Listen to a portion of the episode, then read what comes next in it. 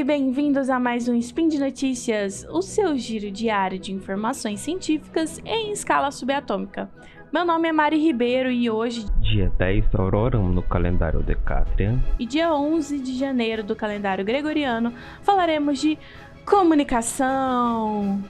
No programa de hoje eu quero falar sobre a realidade dos signos isso mesmo, Rogerinho, aqui tem denúncia. Eu quero falar sobre signos. Não tem nada a ver com astrologia, tem a ver com semiótica.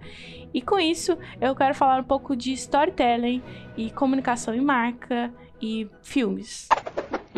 Speed Notícias.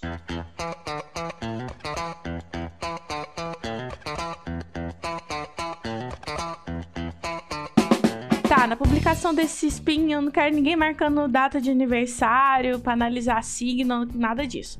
Não é esse signo que eu quero falar. quero falar sobre o signo da semiótica. E o que seria isso? Primeiro vamos entender o que é semiótica. Semiótica é um termo que vem do grego.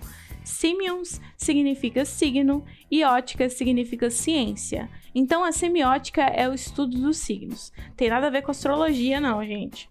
E o signo é uma representação de uma determinada coisa. Tá, eu falei, falei, falei, vocês não entenderam nada, porque que, que, que coisa é essa de representação de alguma coisa? O cara que criou essa história toda de semiótica é um filósofo, Charles Sanders Peirce. Ele nasceu em 1839 e morreu em 1914. Tem bastante tempo, né? E ele fala sobre a representação das coisas, né? Dos signos. Na hora que a gente pega e lê alguma coisa, não é o objeto que tá ali, é uma representação. Aí se a gente pegar uma pintura, um emoji ou mesmo uma foto, isso tudo é a representação de alguma coisa. Isso tudo é signo, gente. Tudo isso aí que eu tô falando são signos. E além dos signos é, de representação direta, né, podemos dizer assim, temos os signos de associação. Por exemplo, se eu falar que tá saindo fumaça do meu computador agora, o que, que, eu vou pensar? Que ele tá pegando fogo. Eu não vi o fogo, mas eu vi a fumaça que remete a fogo. Isso também é uma associação, isso também é um signo. O que acontece é que a semiótica é muito usada na comunicação, porque a gente usa as palavras, os gestos, o mesmo fotos e imagens para falar as coisas. A grande questão maior do, do marketing, talvez, é, hoje em dia não é só mostrar os signos e fazer com que as pessoas absorvam eles por si só. É, já foi a era de que é, propaganda de cerveja tinha uma ou outra foto de mulher e cor corpos femininos e aquilo chamava atenção. Hoje em dia, estabelece uma história envolvendo isso e aí a gente acaba tendo uma associação de signos até que uma história seja contada. Por isso que vem a ideia de storytelling no marketing e a importância de envolver a mensagem da marca que você quer passar. E para quem não sabe o que, story, o que é storytelling, é um termo em inglês utilizado, é, seria a variação de storyteller, né? Que significa contador de histórias. Então eu estou dizendo que hoje em dia o marketing ou mesmo a comunicação usa uma forma de contar histórias é, associando a signos e com isso passar mensagens, etc. É, eu tô falando isso tudo, isso tudo mesmo, porque esses tempos estourou a, o filme da Netflix chamado Bird Box, né? Todo mundo viu ou não?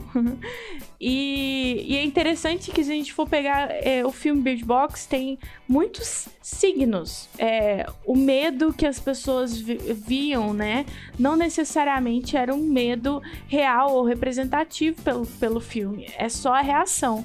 Você tem a reação da pessoa, você sabe que ela viu alguma coisa estranha, uma coisa aterrorizante e acabou desenrolando vários outros acontecimentos no filme que eu não vou falar sobre isso. Legal também lembrar do filme é, Quiet Place, né, um lugar silencioso, onde o som ele acaba atraindo criaturas horrendas e matando todo mundo. Então, os personagens principais do filme, eles tentam se comunicar de outras formas. A família, ela tem uma deficiente auditiva, então ela, a família sabe se comunicar por um signo que talvez não todo mundo saiba, que é sinais de Libras. E sendo assim, a família consegue se comunicar muito bem. E se não fosse o caso disso acontecer agora, talvez a gente se comunicaria através de emojis e memes, que esses são signos muito utilizados hoje em dia. O que acontece com isso tudo? É, aí você começa a ver várias pesquisas é, envolvendo, várias notícias envolvendo é, uso de emojis ou outras coisas. Eu mesmo achei uma notícia do ano passado, né, de 2018, falando que o emoji mais usado no Twitter e no WhatsApp é a carinha de alguém dando risada de chorando de tanto rir, né? Ah, e aí você vê a, a importância de, de comunicar, porque talvez na escrita você não consegue passar o tanto que você gostou, apreciou da conversa ou qualquer coisa nesse sentido. E por hoje é só. Lembra que todos os links comentados estão no post. Deixe lá também seu comentário, elogio, crítica, declaração de amor ou beijo da Xuxa.